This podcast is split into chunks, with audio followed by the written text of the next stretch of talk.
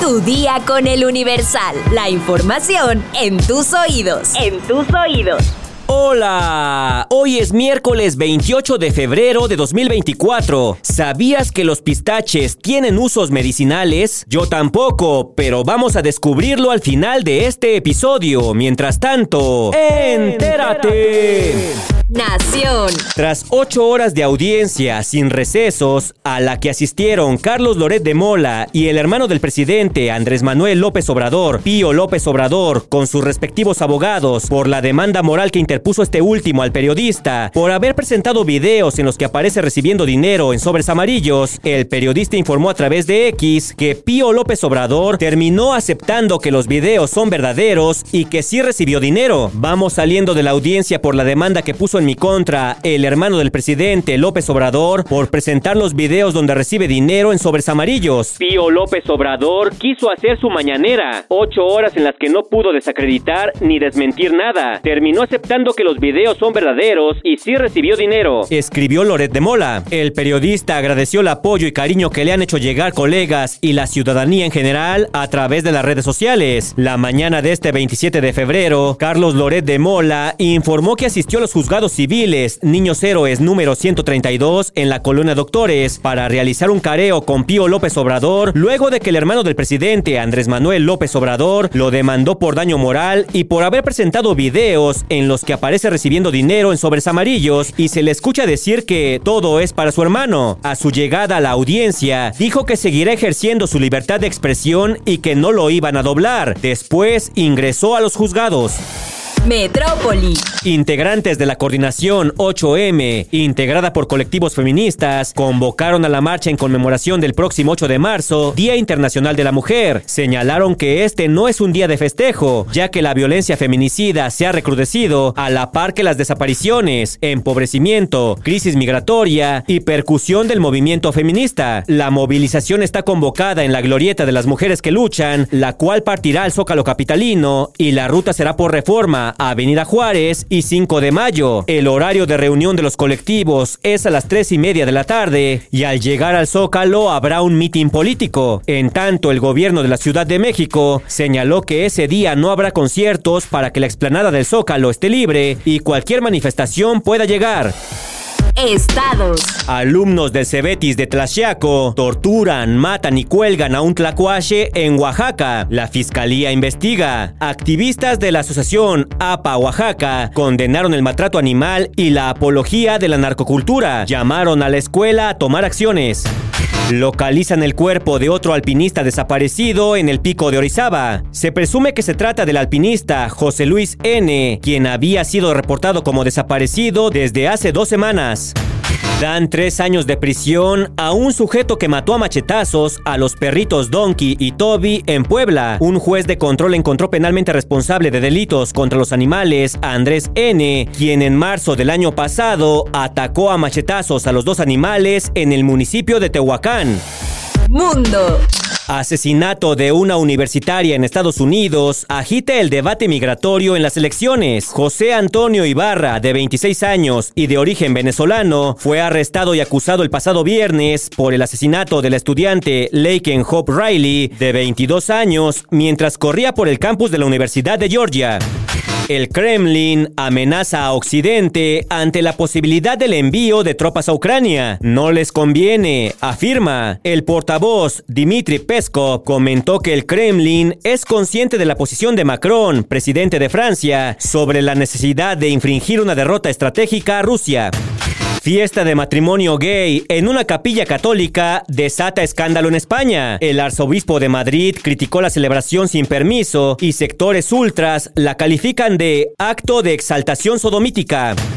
El presidente de Estados Unidos, Joe Biden, instó a demócratas y republicanos a aprobar la ayuda a Ucrania para evitar consecuencias nefastas. Los conservadores están bajo la presión de Donald Trump, que se opone a seguir brindando ayuda a Ucrania hasta que Estados Unidos aborde su principal tema de campaña, los cruces migratorios.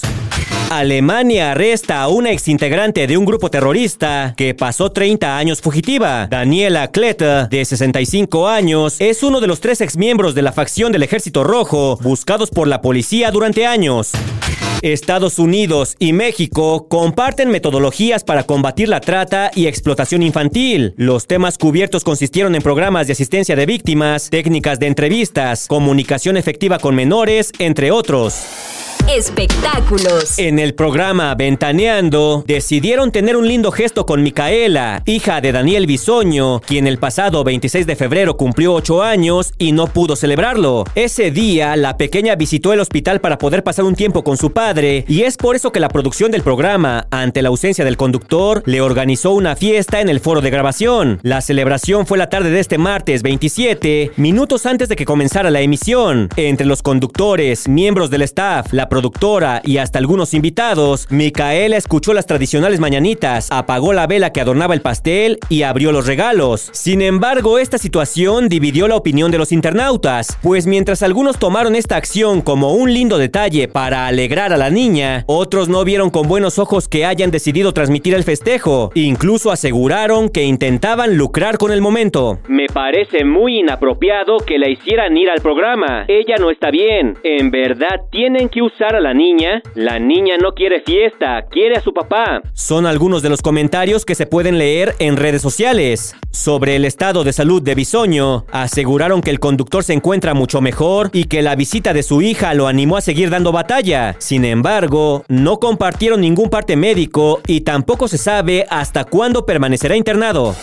El pistache ha formado parte de la gastronomía nacional por muchos años, ya sea como un ingrediente en una receta o como actor principal en un platillo, siempre lo encontramos en nuestra cocina. El pistache vera es un árbol procedente de Asia Occidental, pero su popularidad ha llegado a todo el mundo. México es un gran exportador de pistache, pues junto a la nuez y la almendra es la semilla que más se cosecha en el país. El pistache es tan versátil que lo puedes encontrar en sopas, ensaladas y hasta postres, mientras que el aceite de sus semillas se utiliza para elaborar cosméticos. De acuerdo con la Fundación Española de la Nutrición, este alimento ayuda a reducir el estrés, combatir la anemia por sus niveles de hierro, controla el azúcar, favorece el tránsito intestinal y mejora la circulación sanguínea. Por otra parte, un estudio realizado por los investigadores de la Universidad de Cornell en Estados Unidos en 2022 demostró que los pistaches tienen propiedades antioxidantes que previenen daños en las células del cuerpo. Se sabe también que, al ser una semilla con proteínas, fortalece los músculos, los huesos y la piel, así que es ideal para deportistas y personas que realizan ejercicio de manera frecuente. Así que ya lo sabes, si disfrutas los pistaches como botana o en tus comidas, tu cuerpo te lo agradecerá. Si quieres más información, consulta nuestra sección menú en eluniversal.com.mx. Vamos a leer unos cuantos comentarios, mi sección favorita. Gabo Robles nos comenta creo que Estados Unidos está más desesperado que nosotros porque AMLO termine su mandato. Abrazos a los asesinos de candidatos. Esto está más que descontrolado. Sara Magali Rojas nos comenta, obviamente es quesillo, queso de hebra, pero queso Oaxaca es despectivo para quienes son originarios de allá. Bart Bouvier nos comenta, ¿funcionará la tecnología fiscal con empresas como Electra? Marcos nos dice, la seguridad empeora cada día y el gobierno no realiza ninguna estrategia. Doctor Dave nos comenta, Excelente truco para las llaves, para los que tenemos coche milenario que usa llaves normales todavía. Carlos Rivera nos pregunta, ¿y dónde puedo ver fotos de Cintia y del señor X? Ese es un misterio más de la dimensión desconocida. Carla nos dice, no sean ridículos, acá en el norte, hasta con la forma del estado, tenemos el queso chihuahua. Danone González nos comenta, el SAT debería de utilizar esa inteligencia artificial para realizar la declaración de cada uno de sus contribuyentes. Abraham Hereida nos dice, aquí solamente se ve el queso Oaxaca en los supermercados, pero en las tiendas, mercados o cremerías lo pedimos como quesillo. Saludos desde Oaxaca. Alex Sánchez nos comenta, con respecto a el quesillo, yo pienso que nuestros paisanos de de Oaxaca no deberían de molestarse. A fin de cuentas es algo bueno. Saludos a Litsi González, a Luis Alberto Cuevas, el César CP, a Ángel García, a Tomás, a Armand. Eric González nos dice, ni quesillo ni queso Oaxaca, es queso de hebra. Jesús Nicolás Luna nos comenta, qué sensibles ahora los ingleses. En verdad viene una generación que va a prohibir e incluso leer historia porque hablan de guerra y esclavismo. Oscar Hernández nos dice, la gran cantidad de adeudos que detectó el SAT es una muestra de la corrupción. Gael GF nos dice, me agrada este podcast, lo escucho en mi ruta diaria junto con mis canciones de videojuegos. Y por último, Job Norato nos dice, ¿podrías hablar de lo que está pasando en el Congo? Claro que sí, vamos a buscar la información. Muchas gracias a todos por sus comentarios y por hoy ya estás informado. Pero sigue todas las redes sociales del Universal para estar actualizado. Comparte este podcast y mañana no te olvides de empezar tu día. Tu, día, con, el Universal. Tu día con el Universal. La información en tus oídos. En tus oídos.